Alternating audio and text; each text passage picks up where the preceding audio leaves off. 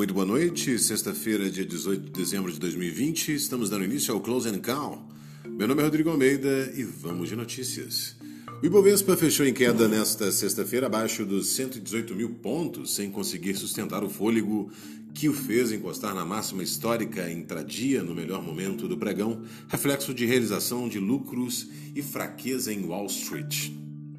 Ainda assim, assegurou a maior sequência de ganhos semanais desde 2017 e agora acumula uma alta de mais de 90% desde as mínimas do ano, com forte entrada de capital externo, coibindo uma correção mais acentuada.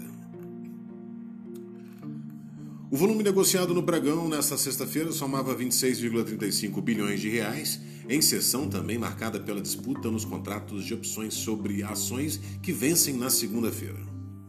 O pregão brasileiro sentiu a piora das bolsas nos Estados Unidos, onde os mercados voltaram a fechar sem avanços efetivos na direção de um novo pacote de estímulos econômico, embora as sinalizações continuem no sentido de um desfecho positivo.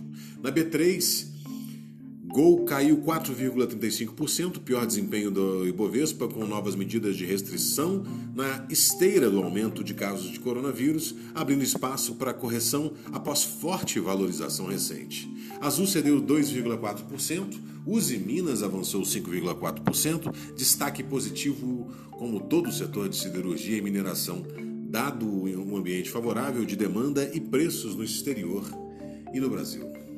Essas foram as notícias do Close and Call. Muito obrigado pela audiência. Encontro todos vocês na segunda-feira. Tenham todos um excelente final de semana e até lá.